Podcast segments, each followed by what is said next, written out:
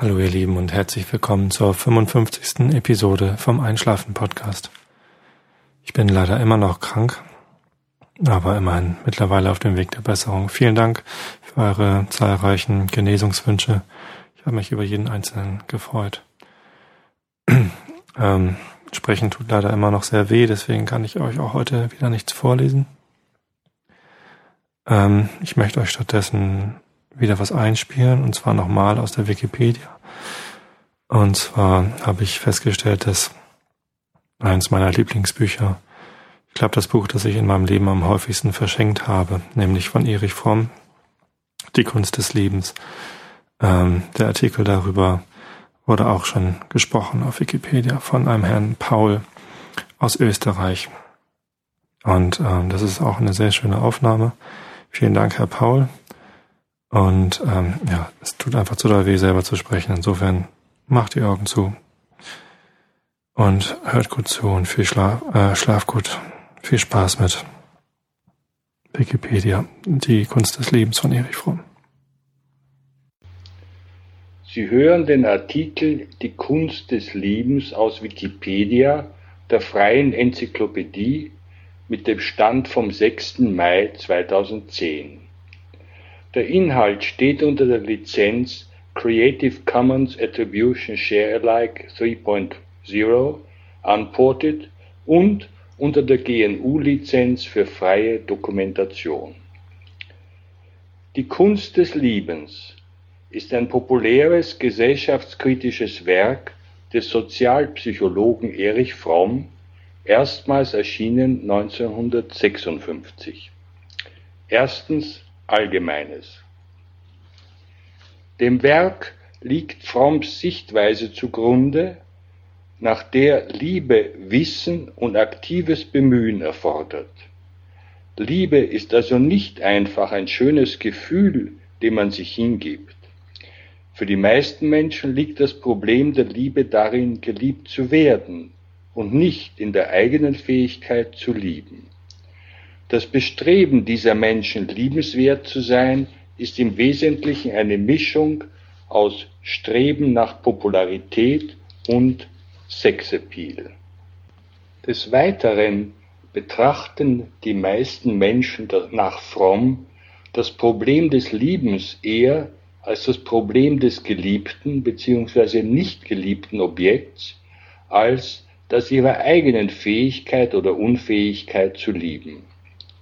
Dies führt Fromm unter anderem auf die Veränderung des Liebesverständnisses der westlichen Welt im 20. Jahrhundert zurück, in dessen Verlauf sich der Begriff der romantischen Liebe durchsetzte.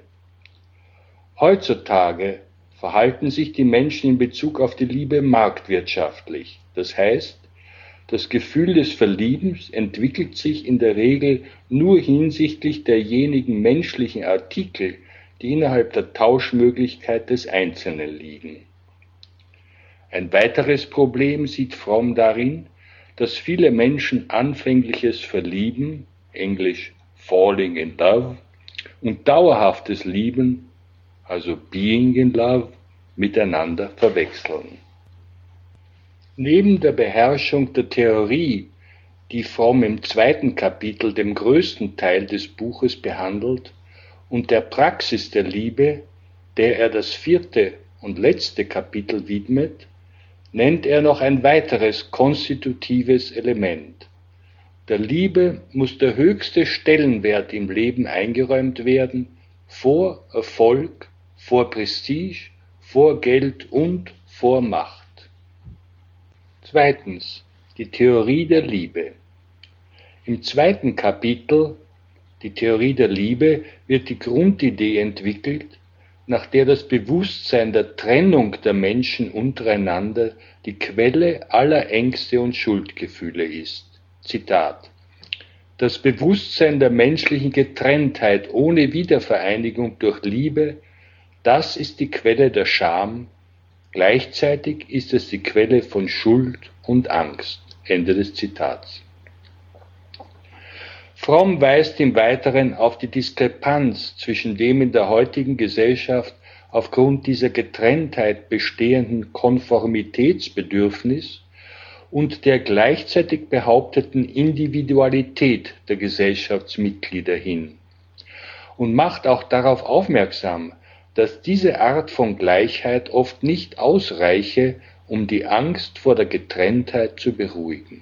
Zitat Er, der Mensch, hat aufgehört, er selbst zu sein, denn jenseits jener Vereinigung durch Anpassung findet keine Vereinigung statt. Ende des Zitats. Fromm unterscheidet verschiedene Arten von Vereinigung, deren Unzulänglichkeiten er herausstreicht. Die durch Konformität erreichte Einheit sei eine Pseudo-Einheit, die durch produktive, das heißt schöpferische, kreative Tätigkeit erreichte Einheit sei nicht zwischenmenschlicher Natur und die orgiastische Vereinigung sei nur vorübergehender Art. Einzige befriedigende Antwort auf die Frage der menschlichen Existenz ist nach Fromm die zwischenmenschliche Einheit, die Liebe. Dabei sei die Liebe keine symbiotische Vereinigung, deren passive Form wäre die Unterwerfung der Masochismus und deren aktive Form wäre die Beherrschung des Sadismus. Nur die Liebe eines reifen Menschen wahrt die eigene Integrität und Individualität. Eine solche Liebe kann niemals auf Leidenschaft als treibender Kraft beruhen, sondern muss auf freiem Willen basieren. Laut Fromm ist das liebende Geben nicht mit Aufgeben gleichzusetzen. Der Marketingcharakter sei zwar bereit zu geben, jedoch nur im Austausch mit etwas anderem, ansonsten fühle er sich betrogen. Für den produktiven, aktiven, kreativen Charakter sei das Geben jedoch Ausdruck der Gewissheit eines auf beiden Seiten positiven Zuwachses im Sinne von geteilte Freude ist doppelte Freude. Darüber hinaus enthalte die Liebe des aktiven Charakters auch die Elemente der Fürsorge, Verantwortungsgefühl, Achtung vor dem anderen und Erkenntnis. Fürsorge umschreibt Fromm wie folgt. Man liebt, wofür man sich müht, und man bemüht sich für das, was man liebt. Ende des Zitats.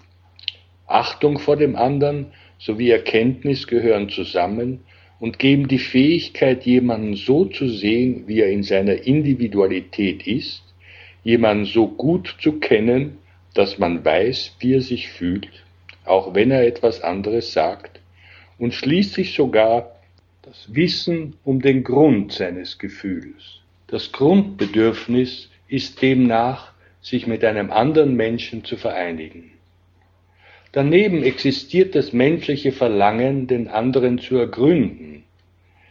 Dies sei mittels der Liebe möglich. Parallel dazu sieht er das Bedürfnis, Gott zu erkennen. Für Fromm steht dabei fest, dass der Mensch das Geheimnis aller Dinge niemals begreifen, aber durch die Liebe erkennen kann. Nach diesem Exkurs wendet er sich wieder dem Bedürfnis nach Einheit zu, welches auch aus dem biologischen Bedürfnis der Vereinigung des männlichen und des weiblichen Pols resultiere. Fromm setzt sich kritisch mit der Psychologie Sigmund Freuds auseinander, dessen extrem patriarchalisch geprägte Vorstellungen er ablehnt und zu überwinden versucht. Er definiert die Idealtypen des männlichen und des weiblichen Charakters wie folgt.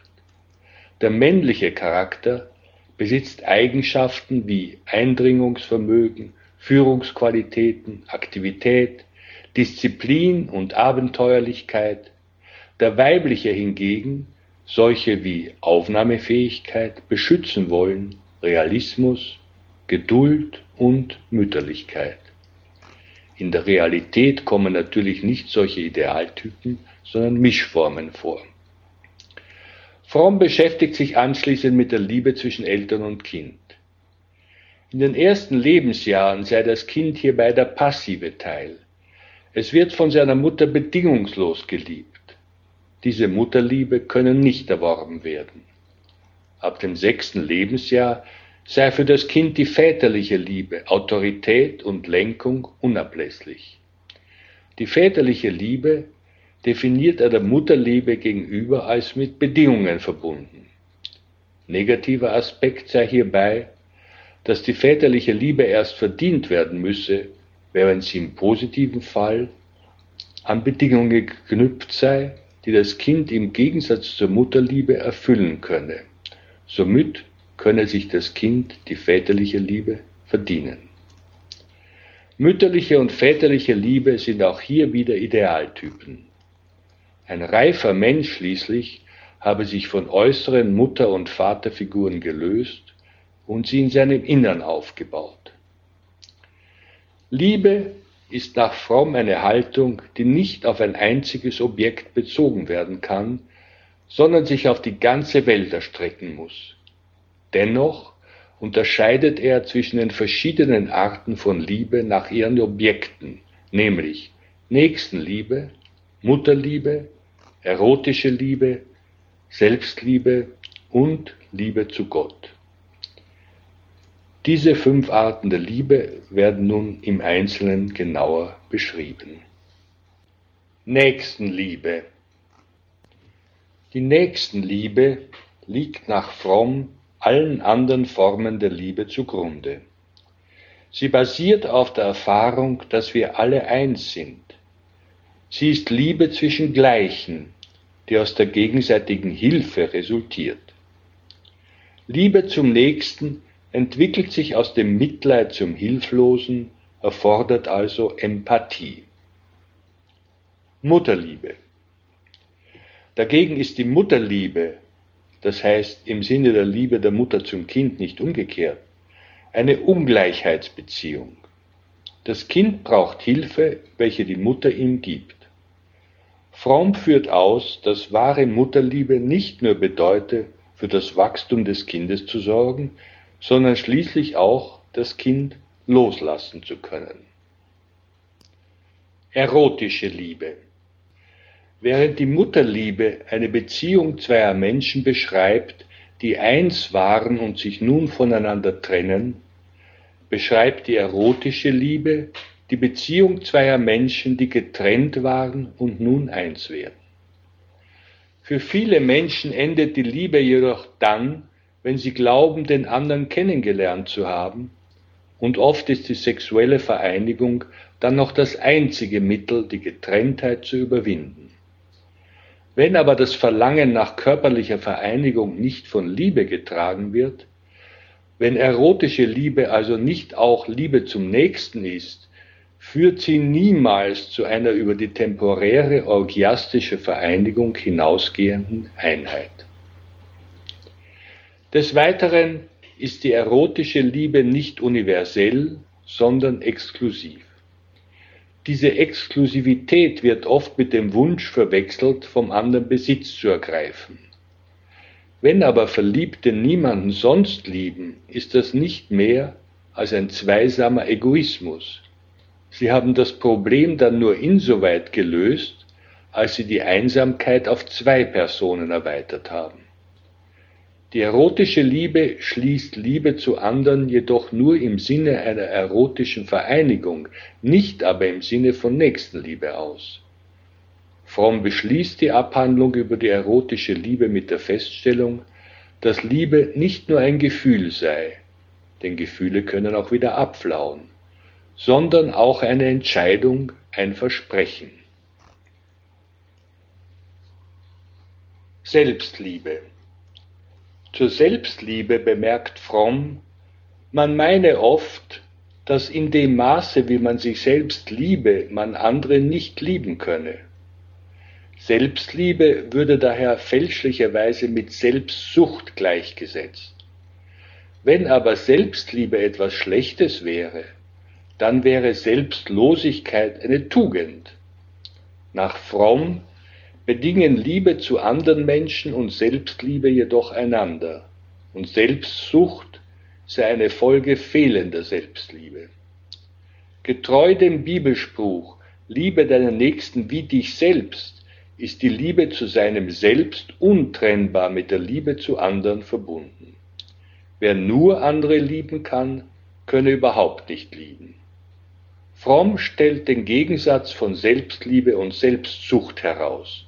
Der Selbstsüchtige liebe sich selbst gar nicht, er hasse sich sogar. Der Mangel an Freude an sich selbst erzeuge ein Gefühl der inneren Leere und Enttäuschung, das er zu kompensieren und zu vertuschen versuche und somit nach außen narzisstisch erscheine. Es stimme zwar, dass Selbstsüchtige unfähig seien, andere zu lieben, sie seien jedoch auch nicht fähig, sich selbst zu lieben.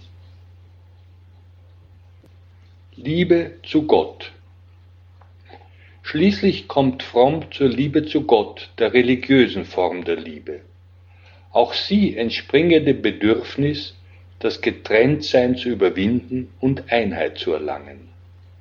Die Art der Götter und die Art, wie sie geliebt bzw. verehrt werden, hängt nach Fromm vom Grad der Reife ab, den die Menschen erreicht haben, was sowohl auf der Ebene der Gesellschaft als auch auf der des Individuums gelte. Fromm hat drei solcher Entwicklungsphasen herausgearbeitet. In der matriarchalischen Phase ist das höchste Wesen die Mutter. Alle Menschen sind gleich, da sie alle Kinder einer Mutter sind, zum Beispiel der Mutter Erde. Wie bereits beschrieben, ist die Liebe der Mutter nicht an Bedingungen geknüpft. In der patriarchalischen Phase wird dann der Vater zum höchsten Wesen der Religion. Im Gegensatz zur Mutterliebe ist die väterliche Liebe an Bedingungen geknüpft, siehe oben. Geliebt sind die, die am meisten gehorchen. Die patriarchalische Gesellschaft ist infolgedessen hierarchisch gegliedert. Die Gleichheit der Brüder wird von Wettbewerb und Wettstreit abgelöst. Die letzte Phase endlich ist die eines nicht personellen, symbolischen Gottes. Fromm holt weit aus und kommt vom Gegensatz von aristotelischer Logik und paradoxer Logik schließlich zu dem Schluss, dass das letzte Ziel der Religion nicht der rechte Glaube, sondern das richtige Handeln sei. Diese Ausführungen weisen auf sein 1976, also 20 Jahre später erschienenes Werk Haben oder Sein hin. Die Konsequenzen der paradoxen Auffassung sieht Fromm zum einen in mehr Toleranz, denn wenn nicht das richtige Denken letztes Ziel und Weg zum Heil ist, bestünde auch kein Anlass, über das richtige Denken zu streiten. Zum anderen würde die Wandlung der Menschen mehr betont als Dogmen und Wissenschaften. Während in den vorherrschenden westlichen Religionen die Gottesliebe im Wesentlichen ein Denkerlebnis wäre, sei in den östlichen Religionen die Gottesliebe ein Gefühl des Einsseins, das in den alltäglichen Handlungen zum Ausdruck komme. Fromm zieht nun die Parallele zum Individuum. Das Kind ist zunächst an seine Mutter gebunden, wendet sich später dem Vater zu, verinnerlicht mit der Zeit das mütterliche und das väterliche Prinzip und löst sich schließlich von Mutter und Vater. Fromm beschließt das Kapitel mit der Bemerkung, dass in Gesellschaften, in denen der autoritäre Charakter vorherrsche, die Entwicklung noch nicht sehr weit vorangeschritten sei. Drittens. Der Verfall der Liebe in der zeitgenössischen kapitalistischen Gesellschaft. Im dritten Kapitel betrachtet Fromm die Liebe und ihren Verfall in der westlichen Gesellschaft Anfang der 1950er Jahre. Aus seinen bisherigen Ausführungen zieht er den Schluss, dass die Liebesfähigkeit eines Menschen von der Kultur, in der er lebt, beeinflusst wird. Fromm analysiert zunächst die Gesellschaftsstruktur der westlichen kapitalistischen Welt, deren bedeutendstes Merkmal er in ihrem Grundprinzip des Marktes als Regulator aller wirtschaftlichen und gesellschaftlichen Beziehungen sieht. Diese Wirtschaftsstruktur finde sich auch in der Wertschätzungshierarchie wieder, nach der materielle Dinge höher bewertet würden als beispielsweise menschliche Arbeitskraft. Fromm führt weiter aus, dass es einen allgemeinen Trend zur Zentralisierung und Konzentration des Kapitals gebe, aus der zum Beispiel die Managerbürokratie hervorgehe, die das Kapital der zahlreichen kleinen Investoren eines Unternehmens verwalte, oder die Gewerkschaftsbürokratie, die die Interessen der Arbeiter vertrete. Als weiteres Merkmal des Kapitalismus nennt Fromm die Arbeitsteilung, die dem Einzelnen seine Unabhängigkeit und Individualität nehme und ihn austauschbar mache. Um zu funktionieren, brauche der Kapitalismus reibungslos funktionierende Menschen, die konsumieren, deren Verhalten berechenbar ist, die sich beeinflussen lassen und die sich dennoch frei und unabhängig fühlen. Fromm postuliert, dass der einzelne Mensch sein Handeln, Denken und Fühlen dem der Gesellschaft anpasst, um Sicherheit zu gewinnen.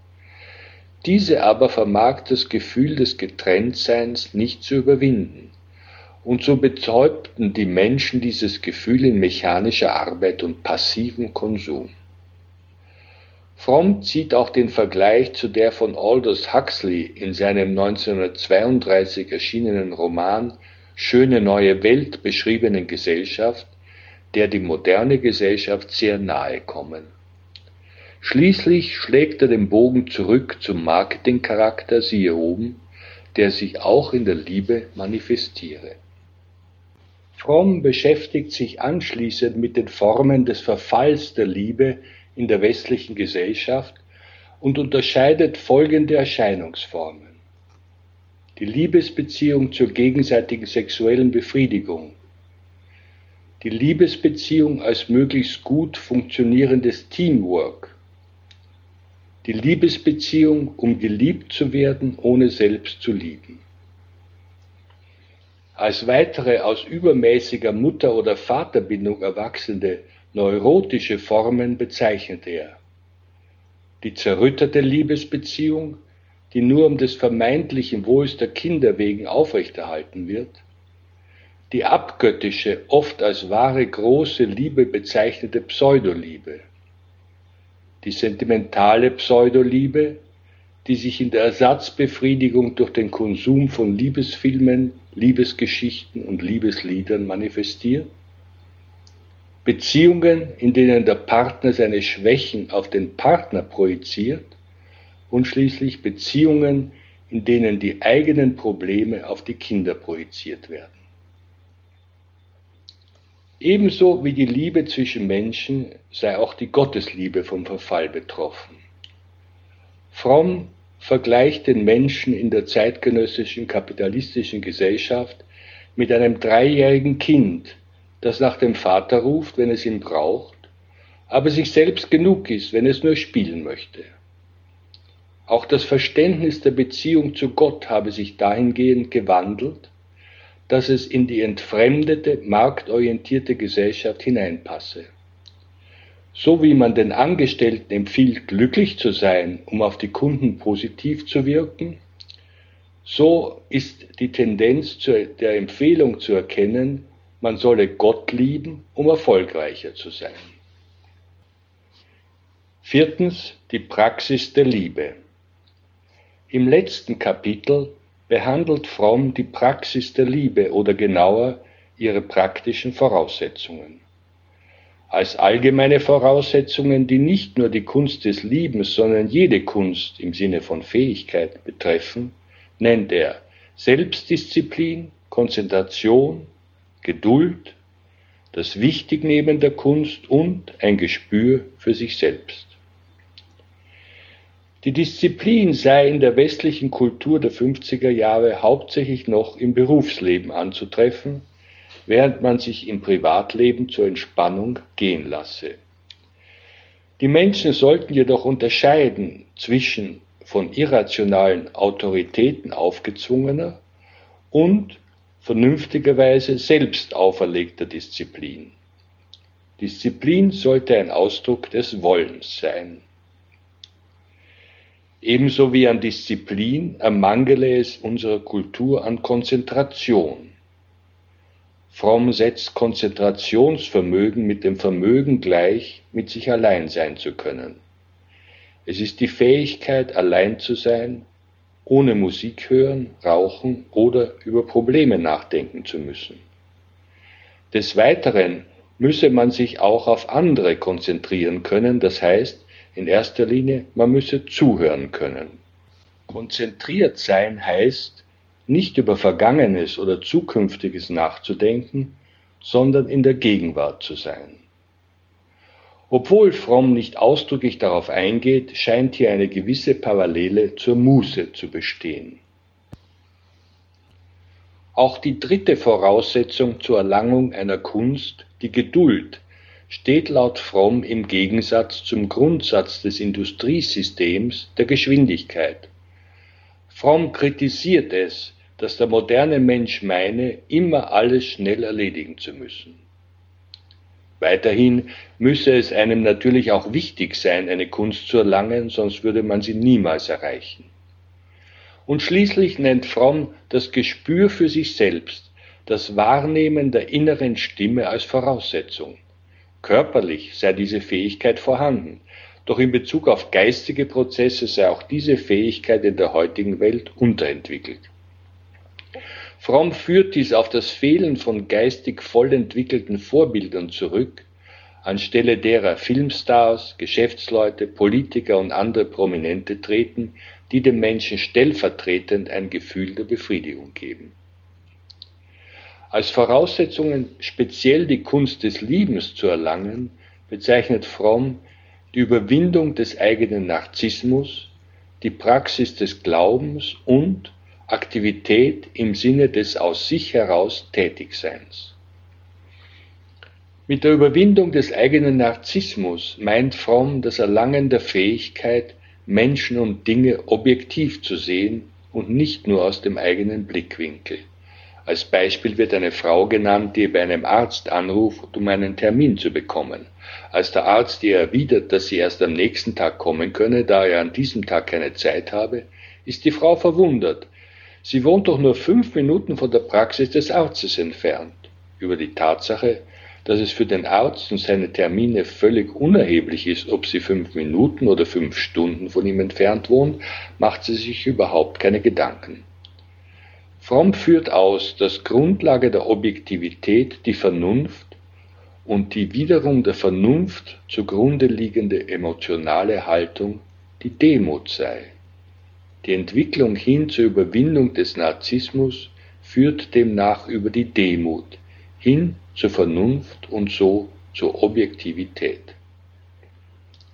Bei der Praxis des Glaubens unterscheidet Fromm zunächst zwischen irrationalem Glauben, bei dem man sich einer irrationalen Autorität unterwirft, und rationalem Glauben, der aus der von anderen unabhängigen Überzeugung im eigenen Denken oder Fühlen herrührt. Nur der rationale Glaube könne Grundlage des für menschliche Beziehungen wie Freundschaft oder Liebe unentbehrlichen Glaubens sein. Fromm gibt verschiedene Beispiele für diesen Glauben. An einen anderen Menschen glauben, an sich selbst glauben oder auch der Glaube einer Mutter an ihr Neugeborenes, dessen Vorhandensein oder Nichtvorhandensein nach Form den Unterschied zwischen Erziehung und Manipulation ausmacht, sowie schließlich der Glaube an die Menschheit. Fromm betont, dass dieser Glaube Mut erfordert, also die Fähigkeit, ein Risiko einzugehen, wie auch die Bereitschaft, Schmerz und Enttäuschung hinzunehmen. Wer Sicherheit als das Wichtigste im Leben erachte und diese durch Distanz und Besitz zu erhalten versuche, mache sich selbst zum Gefangenen. Fromm unterscheidet zwischen Mut der Verzweiflung und Mut der Liebe, wobei nur letzterer der Mut im hier erforderlichen Sinne ist.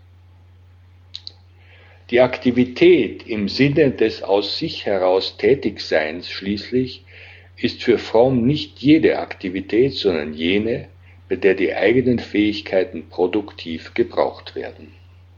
Fromm beschließt sein Werk mit seiner Einschätzung, dass nicht Liebe und normales Leben miteinander unvereinbar seien, sondern lediglich das Prinzip der Liebe und das der kapitalistischen Gesellschaftsordnung zugrunde liegende Prinzip, nach dem nur so viel Liebe gegeben werde, wie man bekommen habe, und durch das Produktion und Konsum zum Selbstzweck geworden seien.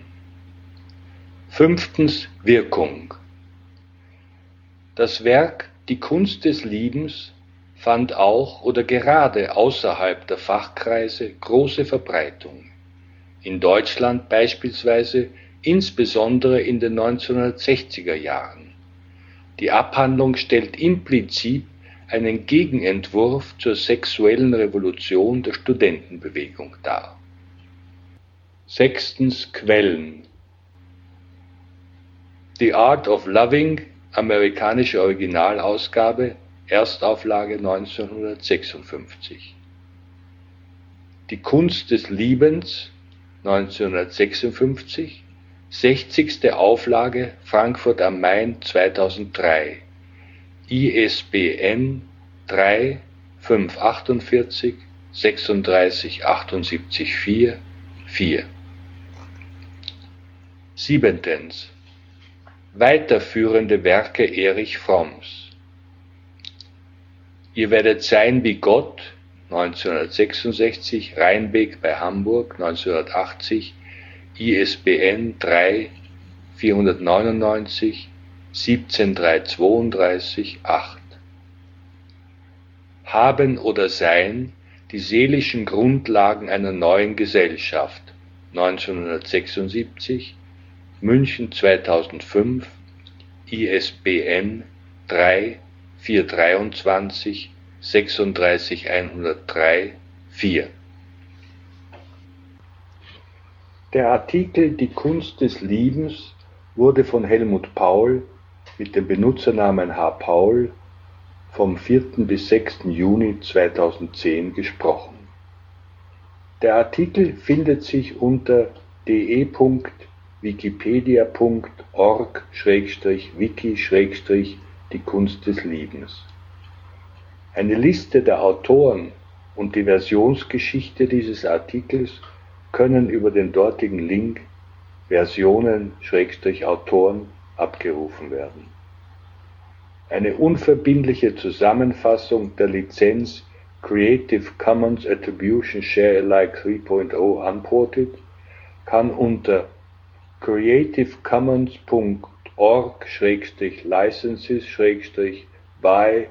creative-commons.org/licenses-by-sa-3.0-deed.de nachgelesen werden. Ein Link auf den vollständigen Text der Lizenz findet sich dort. Der Text der GNU-Lizenz für freie Dokumentation kann unter www.gnu.org org-copyleft-fdl.html nachgelesen werden